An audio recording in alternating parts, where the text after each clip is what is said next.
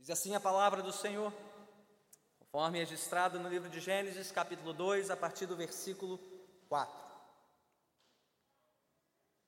Esta é a história das origens dos céus e da terra, no tempo em que foram criados. Quando o Senhor Deus fez a terra e os céus, ainda não tinha brotado nenhum arbusto no campo, e nenhuma planta havia germinado porque o Senhor Deus ainda não tinha feito chover sobre a terra, e também não havia homem para cultivar o solo. Todavia brotava água da terra e irrigava toda a superfície do solo. Então o Senhor Deus formou o homem do pó da terra e soprou em suas narinas o fôlego de vida, e o homem se tornou um ser vivente. Ora, o Senhor Deus tinha plantado um jardim no Éden para os lados do leste, e ali colocou o homem que formara. Então o Senhor Deus fez nascer do solo todo tipo de árvores agradáveis aos olhos e boas para alimento. E no meio do jardim estavam a árvore da vida e a árvore do conhecimento do bem e do mal. No Éden nascia um rio que irrigava o jardim e depois se dividia em quatro. O nome do primeiro é Pison. Ele percorre toda a terra de Avilá, onde existe ouro. O ouro daquela terra é excelente. Lá também existem o bidélio e a pedra de ônix. O segundo que percorre toda a terra de Cush é o Gion. O terceiro que corre pelo lado leste da Síria é o Tigre. E o quarto rio é o Eufrates. O Senhor Deus colocou o homem no jardim do Éden para cuidar dele e cultivá-lo. E o Senhor Deus ordenou ao homem: coma livremente de qualquer árvore do jardim mas não coma da árvore do conhecimento do bem e do mal, porque no dia em que dela comer, certamente você morrerá. Então o Senhor Deus declarou: Não é bom que o homem esteja só. Farei para ele alguém que o auxilie e lhe corresponda. Depois que formou da terra todos os animais do campo e todas as aves do céu, o Senhor Deus os trouxe ao homem para ver como este lhes chamaria. E o nome que o homem desse a cada ser vivo, esse seria o seu nome. Assim o homem deu nomes a todos os rebanhos domésticos, às aves do céu e a todos os animais selvagens. Todavia não se encontrou para o homem alguém que o auxiliasse e lhe correspondesse. Então o Senhor Deus fez o homem cair em profundo sono. Enquanto este dormia, tirou-lhe uma das costelas, fechando o lugar com carne.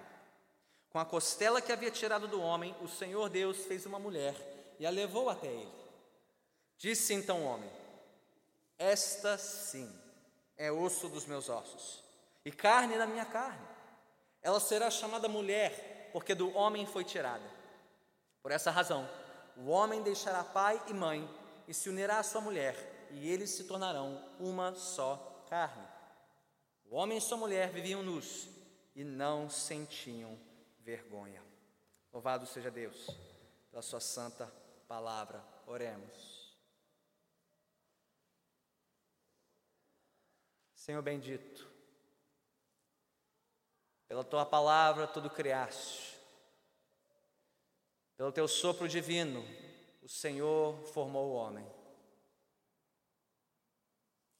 Portanto, hoje dirige-nos a Tua palavra e sopra sobre nós o teu santo e glorioso Espírito, para que possamos dar plena atenção a tudo que o Senhor tem a nos dizer e a nos ensinar, para a nossa edificação, para o nosso crescimento, para a nossa capacitação, a fim de te servirmos com fidelidade e perseverança nesta terra.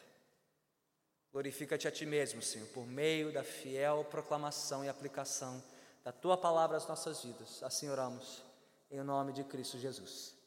Amém. Podemos nos assentar.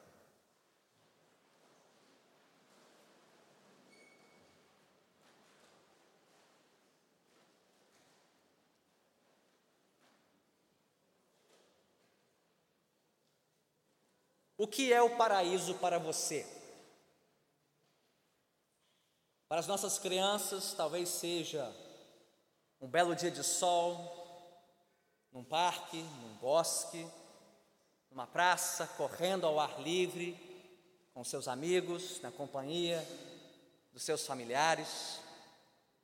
Para os adultos, talvez um dia de sossego, com muita sombra, água fresca, boa comida, bons amigos reunidos para uma boa conversa, sem pressa, sem tempo para se despedir, sem hora para dizer adeus. Para muitos hoje em nossa região, talvez seja tudo isso e mais um condomínio com 40 opções de lazer, seu pequeno pedacinho do céu aqui na terra, ao menos é o que querem nos vender, os muitos empreendimentos imobiliários aqui dessa região. Para todos nós, o paraíso representa um lugar ou um momento em que experimentamos a fartura de segurança, de liberdade, tranquilidade, sossego e satisfação que raramente encontramos no nosso dia a dia, ainda mais como habitantes de uma grande cidade como Rio de Janeiro. A verdade é que todos nós ansiamos pelo paraíso.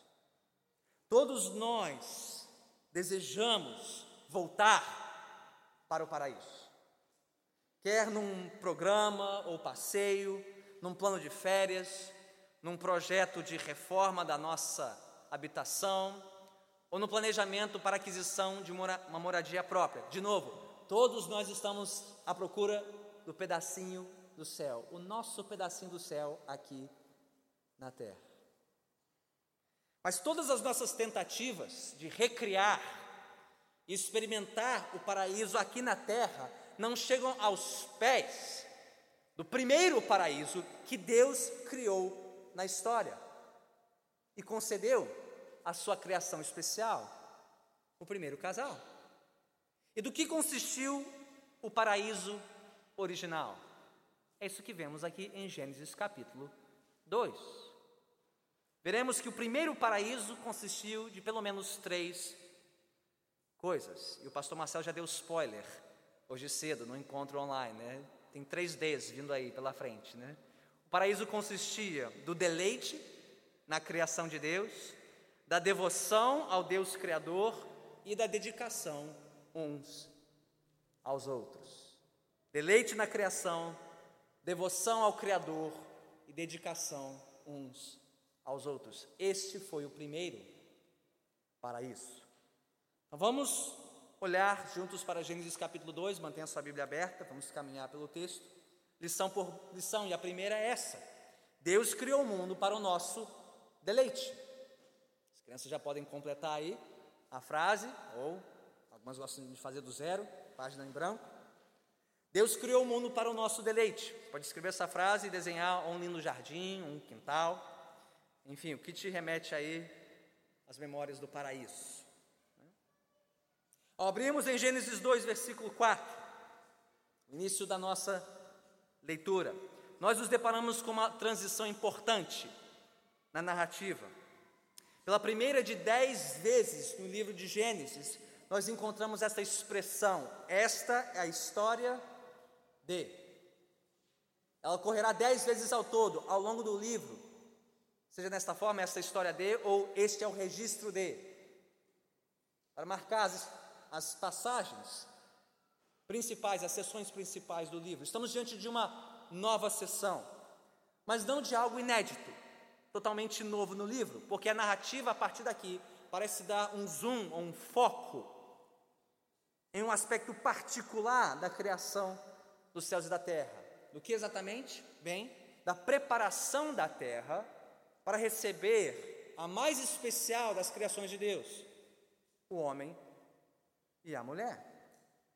Então, Gênesis 1 e 2 formam, por assim dizer, dois lados da mesma moeda, as duas metades de um retrato composto. Gênesis 1 nos dá a visão panorâmica, Gênesis 2 nos dá um foco em algo muito especial para o qual Deus quer chamar nossa atenção. Seria algo compatível a um cartão postal do Rio de Janeiro, com aquela foto panorâmica da cidade toda, mas com ângulos do Pão de Açúcar e do Corcovado, os dois marcos mais famosos da cidade, para compor este retrato. Aqui temos o retrato panorâmico, Gênesis 1, e esses dois focos em Gênesis 2, a preparação da terra e a criação do homem e da mulher. Mas mais importante do que ambos, do que a preparação da terra e a criação da raça humana, aqui em Gênesis 2, é a apresentação de Deus. O Criador de ambos, chamado aqui no versículo 4, note comigo, de Senhor Deus. É a primeira vez em Gênesis e em toda a Bíblia que Deus é apresentado por este nome, Senhor Deus, seu nome composto. Em Gênesis 1, ele foi chamado 35 vezes apenas de Deus, traduz hebraico Elohim. Mas aqui ele é chamado de Senhor Deus, Adonai Elohim ou Javé Elohim. Qual a importância disso? Por que, de repente o nome de Deus muda aqui, a partir de Gênesis 2, 4? Porque este nome é o nome especial de Deus, que ele usa ao longo do Antigo Testamento para apresentar-se como o redentor de Israel e o Senhor da aliança especial com o seu povo. Este é o nome que ele ensina, por exemplo, a Moisés no livro de Êxodo, para se apresentar como aquele que vem para salvar, redimir, resgatar o seu povo. Então, e qual a importância disso logo aqui, em Gênesis 2? Ora, Gênesis quer nos mostrar que o Deus que redimiu Israel, que salvou o seu povo do seu cativeiro por meio de Moisés, o provável autor dessas palavras, é o mesmo Deus que tudo criou, que tudo formou, nos céus e na terra para a sua glória. Isso era muito importante para a época de Moisés, porque lembre-se, na época dele havia muitos povos, povos pagãos que criam uma infinidade de deuses, e cada deus tinha sua habitação, ele era limitado à terra ou ao povo que o cultuava, não o Deus de Israel. Ele não era limitado ao povo de Israel. O seu domínio o seu reino se estendem por toda a criação, porque ele fez tudo o que há.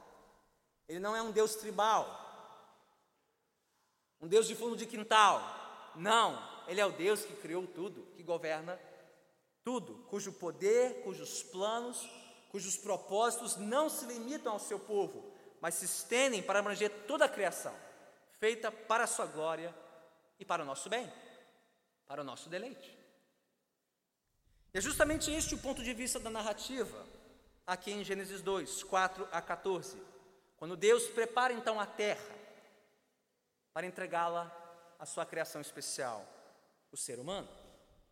A narrativa aqui volta um pouquinho na cronologia, retoma a história de algum momento durante o sexto dia da criação, que já estudamos a semana passada.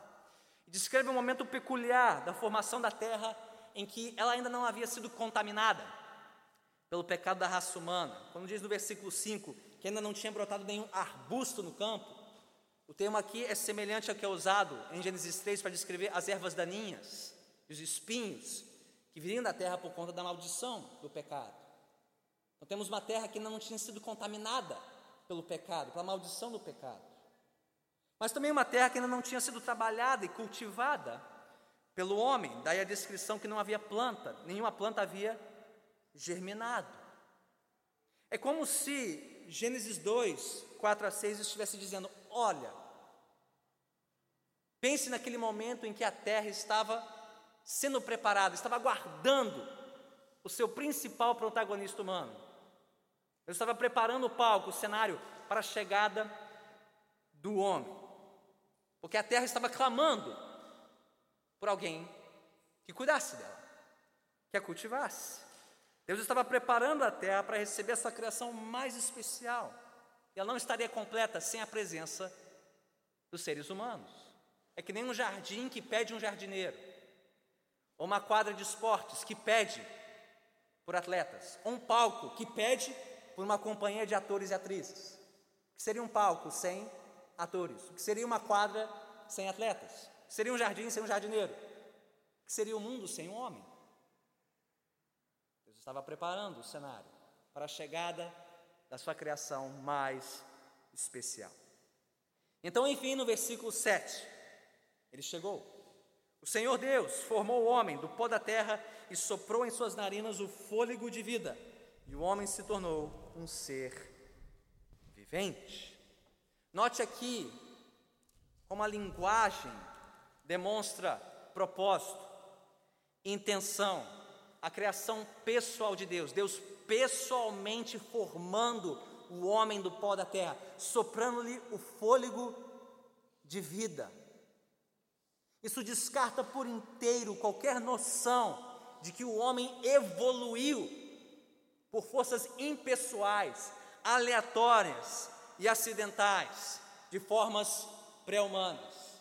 Não há espaço para isso aqui, nessa linguagem. A linguagem não é meramente poética ou figurada. Não, Deus mesmo fez isso de maneira pessoal, intencional, proposital. Não poderia ter sido fruto de uma cadeia evolutiva aleatória, impessoal. O que nos dá valor, segundo esse texto, o que define a nossa identidade singular é o fato de que fomos criados especialmente à imagem e semelhança de Deus. Vimos isso semana passada, Gênesis 1.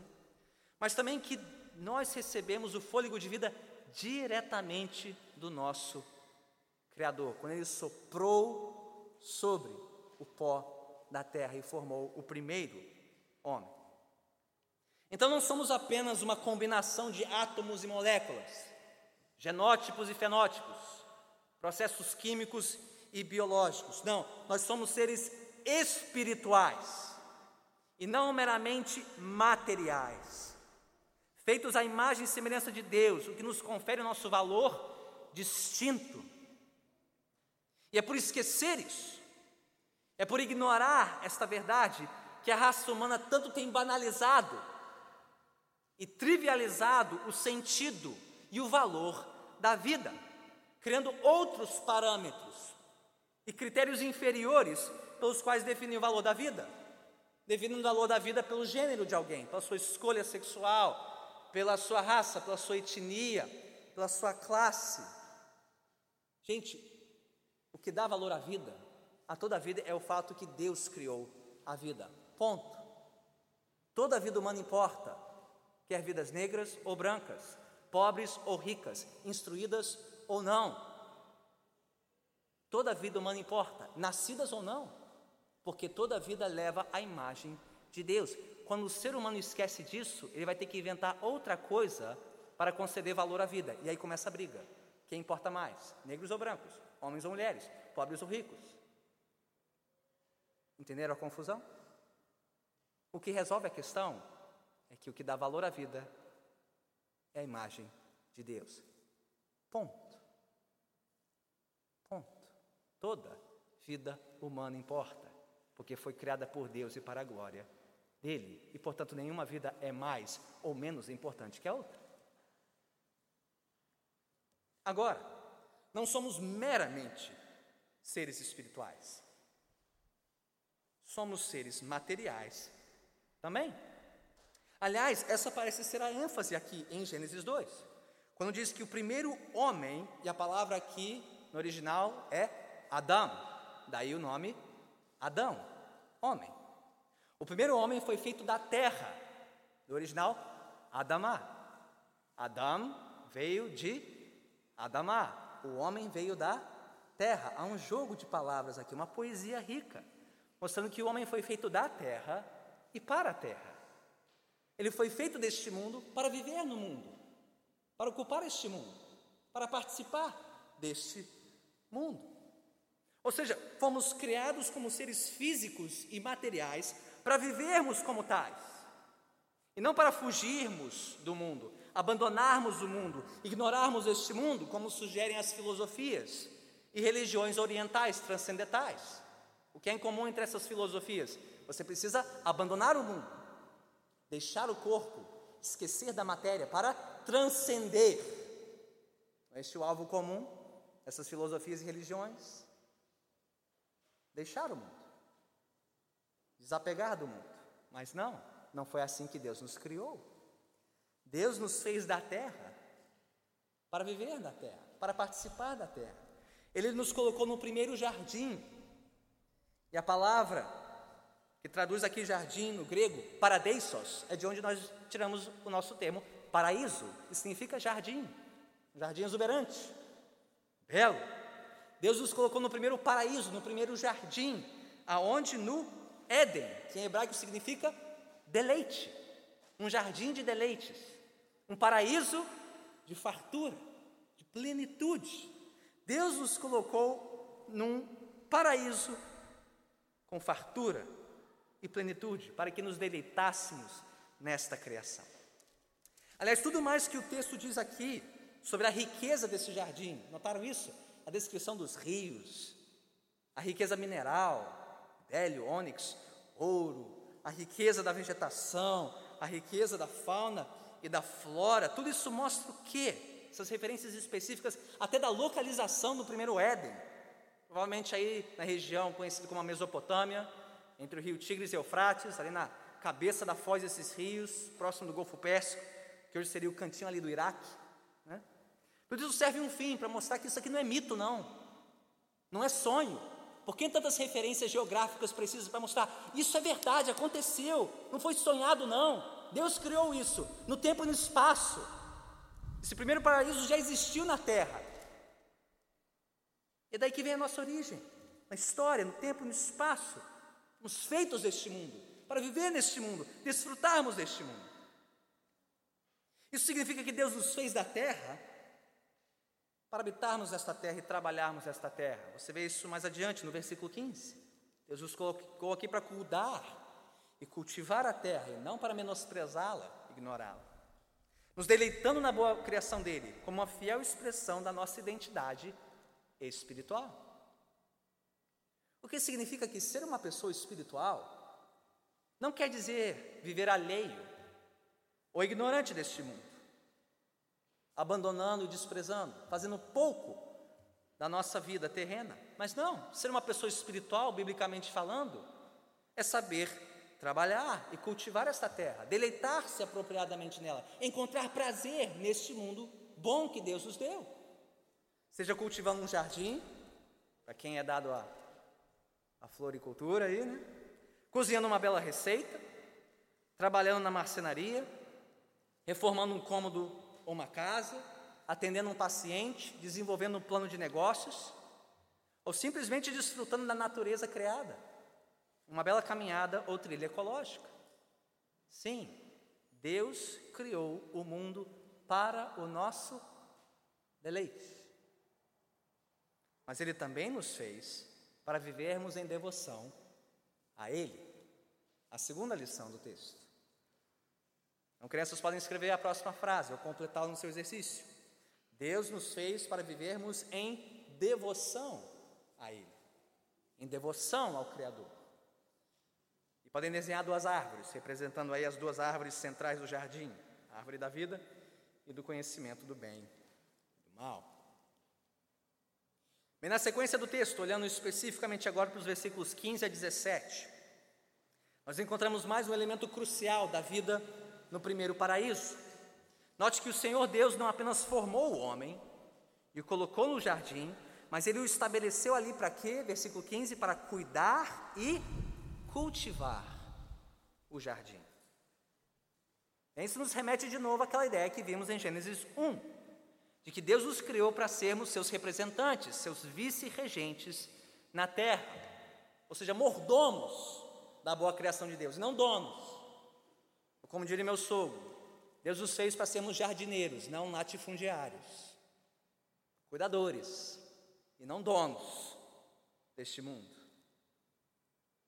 Deus nos colocou aqui para exercer esse domínio criativo, cuidadoso também ordenado.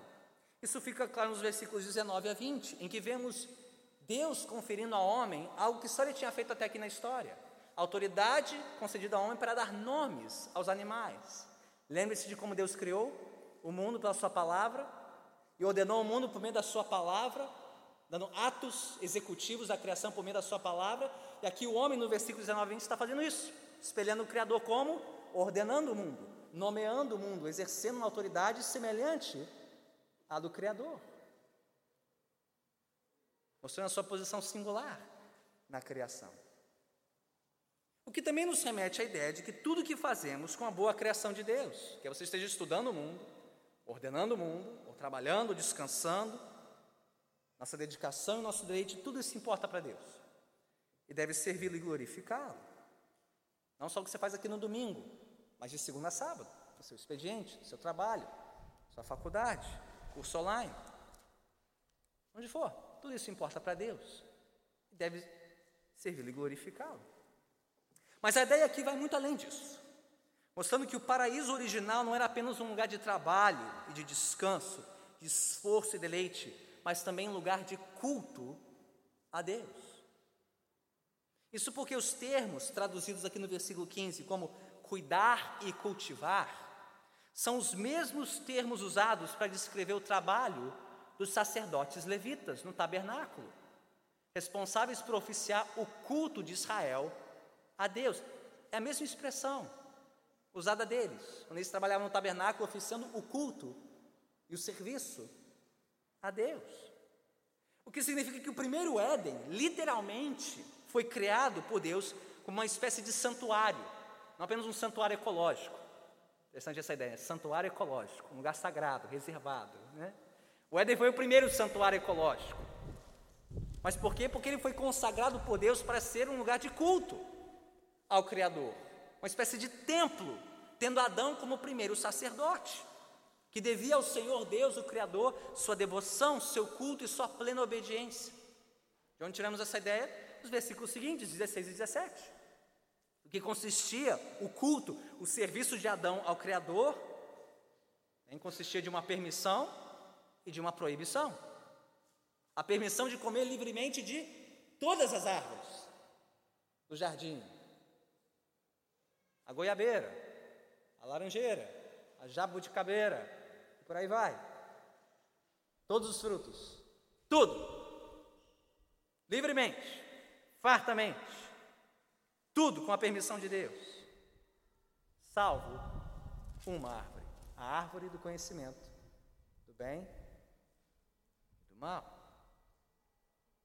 mostrando no centro do jardim, no centro de tudo, lado a lado com a árvore da vida, que o ser humano só tinha duas opções, duas alternativas, desde o início: vida plena e abundante, mediante o culto e a obediência ao Senhor Deus, e morte certa, mediante a rebeldia e a desobediência ao Criador. Coma de tudo, menos esta árvore, você viverá. Mas coma desta árvore e certamente você morrerá. Somente estas duas escolhas. Desde a criação do ser humano, portanto, estas continuam sendo as únicas duas opções, não tem uma terceira, nem uma quarta nem quinta, só duas opções, desde o início. Ou cultuamos e adoramos a Deus, temendo e obedecendo a Sua palavra, para o nosso bem, para o nosso deleite neste mundo, vivendo não só como mordomos materiais, mas como mordomos morais deste mundo, em obediência e submissão à palavra de Deus, ou cultuamos e adoramos alguém a quem de Deus, menos que Deus, quando não a nós mesmos, afrontando e abandonando a palavra de Deus para a nossa ruína e para a nossa miséria neste mundo. E só existem essas duas opções, desde o início. Aliás, como veremos a partir de Gênesis 3 na semana que vem, espero que você volte para a continuação dessa história.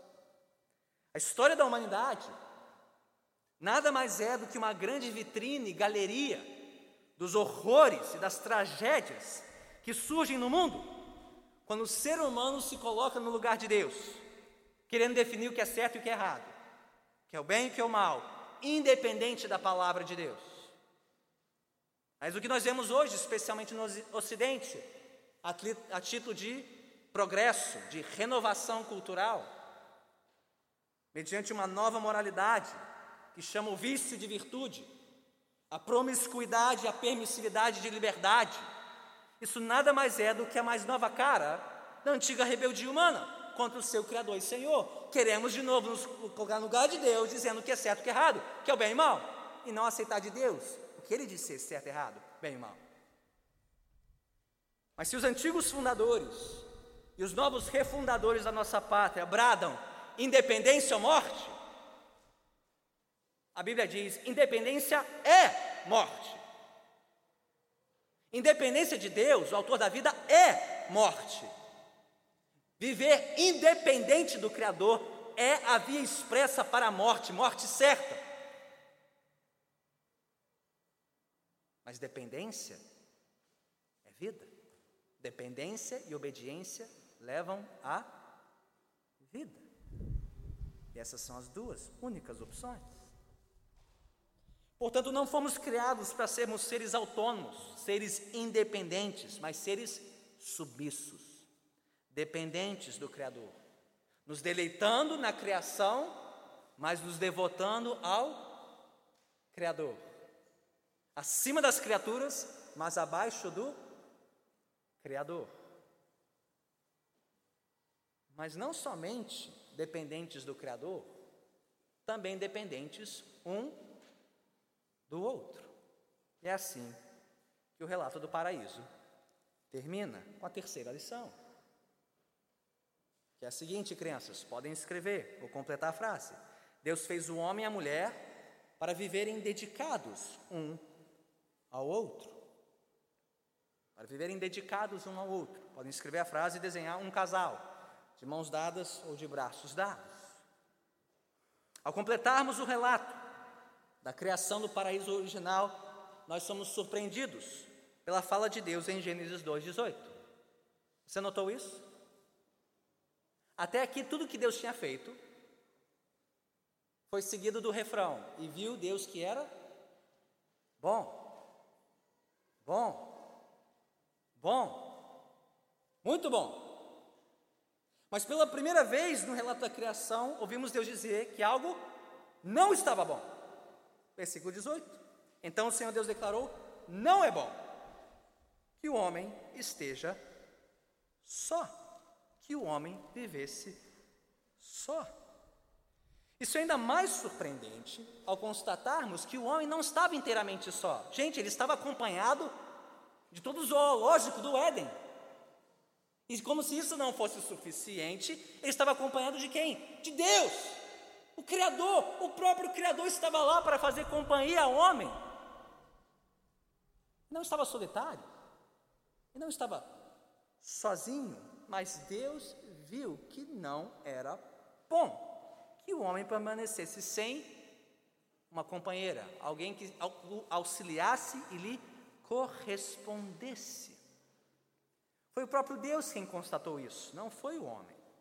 Foi ele quem disse que não era bom que o homem permanecesse sem uma aliada, sem uma correspondente. Então, possivelmente, para dar um empurrãozinho em Adão, para que ele chegasse à mesma conclusão, a partir do versículo 19, ele começou a apresentar os animais da terra, para que ele desse nome a todos esses animais. Você imagina o plantão que Adão teve que fazer por mais de uma semana, certamente, para dar nome a tudo, né?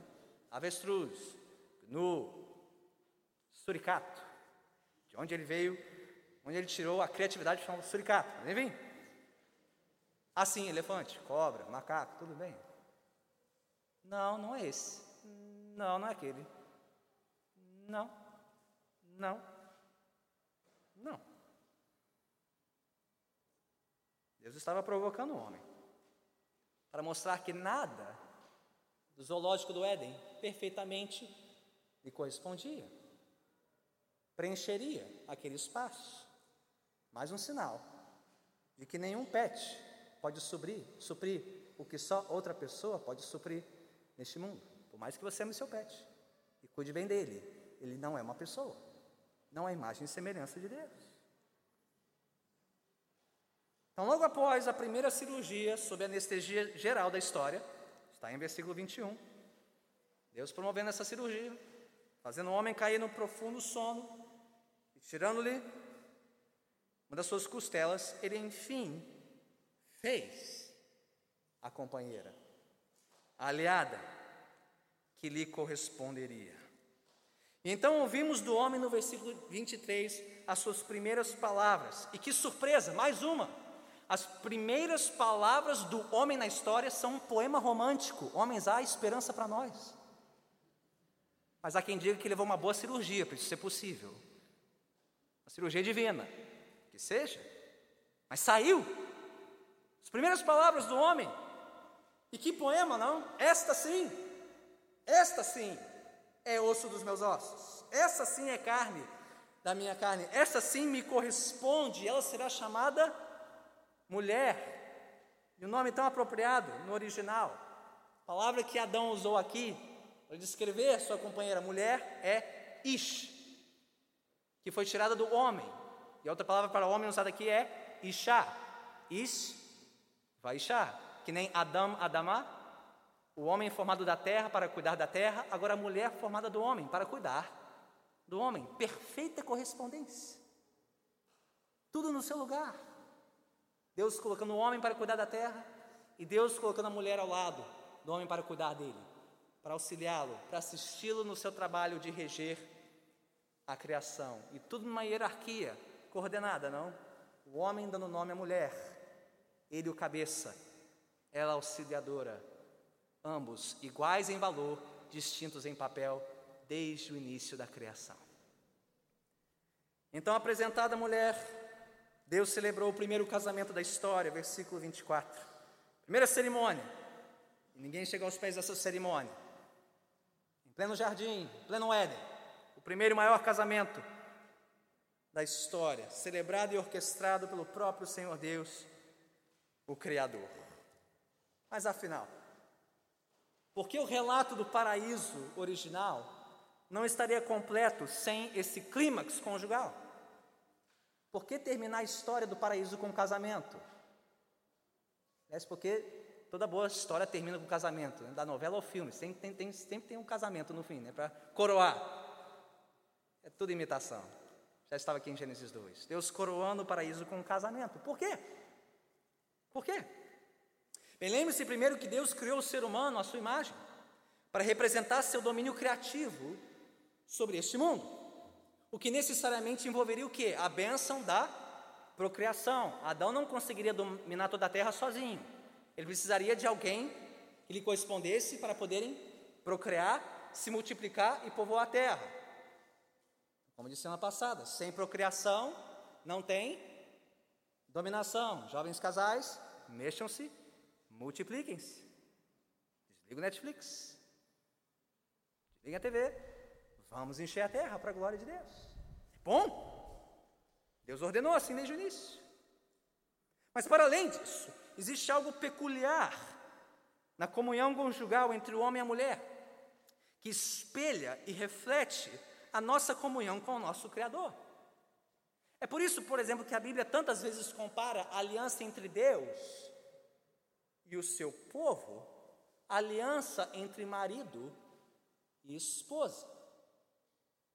O casamento é o retrato mais próximo na face da terra da aliança especial entre Deus e o seu povo. Por isso que tantas vezes a Bíblia diz que Deus desposou Israel, tomou-a como a sua mulher, como a sua aliada, a resgatou, se uniu a ela.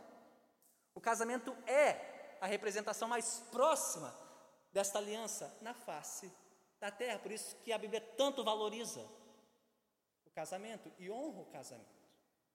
E por isso que o mundo tanto afronta o casamento, porque quer destruir esse retrato belo que Deus fez para a glória dele.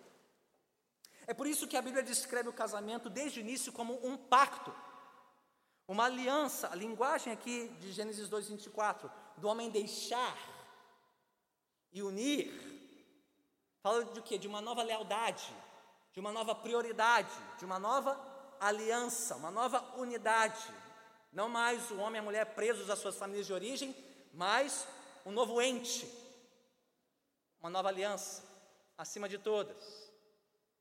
Pobre do homem, pobre da mulher que nunca se desligam da sua família de origem para formar uma nova unidade, que é emocionalmente, que é fisicamente, que é financeiramente que Deus os fez para deixarem e se unirem, formarem uma nova aliança, um novo ente, um novo pacto, não um mero contrato de prestação de serviços e prazos de validade. O mundo descreve o casamento como um contrato, uma prestação de serviços. Não gostou? Rescinde, joga fora. A Bíblia desconhece o contrato conjugal. Descreve o pacto, a aliança matrimonial, que espelha a aliança entre Deus e o seu povo. É por isso que a Bíblia descreve o casamento como um pacto vitalício, que não tem prazo para se encerrar, porque isso espelha a natureza incondicional da aliança de Deus com o seu povo. Assim como a aliança de Deus com o seu povo não tem prazo, é vitalício, assim a aliança entre homem e mulher deve ser vitalícia. E por isso a Bíblia tanto repudia o divórcio. É por isso que a Bíblia descreve o casamento como um pacto exclusivo, monogâmico, que espelha a aliança entre Deus e o seu único povo, e este povo unido a um único Deus, assim como o povo está unido a um único Deus, um homem está unido unicamente a uma mulher. E por isso que a Bíblia abomina a poligamia quer simultânea, quer seriada. E é por isso que a Bíblia descreve o casamento como um pacto heterossexual entre um homem e uma mulher. Por quê? Porque espelha uma aliança entre opostos, entre diferentes. Deus e o seu povo, homem e mulher. Ao criar homem e mulher distintos, entre si, Deus estava mostrando a beleza deste ordenamento, a união de opostos, assim como ele se uniu a alguém que lhe era oposto, Deus e o seu povo, homem e mulher. E portanto, a Bíblia repudia qualquer união homoafetiva, que nada mais é do que a idolatria do narcisismo romântico, eu apaixonado por mim mesmo, com que me é familiar, eu mesmo, o meu gênero, e não o outro. Não se doando para aquele que é diferente, que é oposto a mim. É idolatria do narcisismo romântico. O grande ídolo, talvez o maior ídolo desta nova geração. Então, por mais que a nossa sociedade, nossa cultura queiram protestar, o caminho da verdadeira felicidade encontra-se necessariamente na santidade do padrão estabelecido por Deus no Éden. E não é só para casamento e sexualidade, para tudo na vida. Felicidade passa pela santidade. O caminho da felicidade é o caminho da santidade. Quer o assunto seja casamento, sexualidade, filhos, dinheiro, trabalho, lazer, descanso, não importa. O caminho da felicidade é o caminho da santidade. E aqui especificamente a santidade do padrão conjugal estabelecido por Deus no Éden. Registrado por Moisés em Gênesis 2, ratificado pelo próprio Senhor Jesus, lá em Mateus 19, ele cita as palavras aqui de Gênesis 2, e referenciado pelo apóstolo Paulo séculos depois em Efésios 5. Este é o grande texto que fundamenta o casamento na Bíblia, Gênesis 2, que o próprio Jesus chancelou e Paulo referenciou. E mais, como Deus é o criador do casamento, é Ele quem detém o direito de defini-lo em Sua palavra, e não o Estado. O Estado só tem o direito de proteger e promover por lei aquilo que Deus ordenou, e nada mais. O Estado não tem autonomia para decidir o que é casamento, definir o que é casamento. Só Deus tem esse direito, porque Deus criou o casamento. Cabe ao Estado promover e proteger aquilo que Deus criou bom, belo e perfeito. Então, assim concluímos o retrato do paraíso original. Um lugar de perfeito deleite na boa criação de Deus. Um lugar de perfeita devoção ao Senhor Criador. E um lugar de perfeita dedicação mútua entre o primeiro homem e a primeira mulher, o primeiro casal. Agora é evidente para todos nós aqui que nós não nascemos neste paraíso, que jamais experimentamos algo assim nesta vida. A razão completa disso será revelada logo a seguir em. Vocês vão voltar semana que vem para ouvir Gênesis 3, não é? Continuação da história. O que deu de errado. Mas a resposta não deveria estar tão longe assim de nós. Foi por termos rejeitado o Deus Criador como Senhor e o seu plano para nós no paraíso, que lançamos este mundo e a nós mesmos na confusão em que nos encontramos. Foi por termos cobiçado o paraíso de Deus, sem o Deus do paraíso, que transformamos o jardim numa selva, colhendo a corrupção da morte, não só em nossos corpos, mas em nossos casamentos, em nossos relacionamentos, no nosso trabalho, no nosso descanso, e assim sucessivamente. Mas a maravilhosa notícia do Evangelho é que o Senhor Deus não nos abandonou neste mundo caído. Pense comigo. Se no princípio Deus preparou um paraíso, habitado por um povo, em obediência à Sua palavra, agora Deus, pela Sua palavra, está preparando um novo povo para habitar um novo paraíso. Em Gênesis 1 e 2, Ele preparou o paraíso para as pessoas. Mas no final da Bíblia, Apocalipse 21 e 22, Deus está preparando as pessoas que receberão um novo paraíso, melhor do que o primeiro. E tudo isso Deus tornou possível por meio de um outro Adão, Jesus Cristo, concebido pela obra do Espírito, nascido de uma mulher, para ser o homem perfeito, o representante perfeito, o redentor perfeito do seu povo. Este Jesus deixou o seu lugar de glória e deu a sua vida no Calvário pela sua noiva, sua esposa, a menina dos seus olhos, a igreja. Ele não só deu uma costela, ele deu tudo, todo o seu sangue derramado no Calvário, para ter de volta para si a sua noiva, seu povo, sua igreja, para tê-la e reuni-la para si para sempre. Adão deu uma costela, Jesus deu tudo para nos ter para si. O que significa que conhecer Jesus e confessar Jesus como Senhor e Deus, nosso Salvador, viver para Ele, viver com Ele neste mundo e na eternidade, isto sim é o paraíso na terra. Eu te pergunto, isso é o paraíso para você? Afinal, o que é o paraíso para você? Pois este paraíso, com Jesus e para Jesus, é o único paraíso que dura para sempre. Oremos.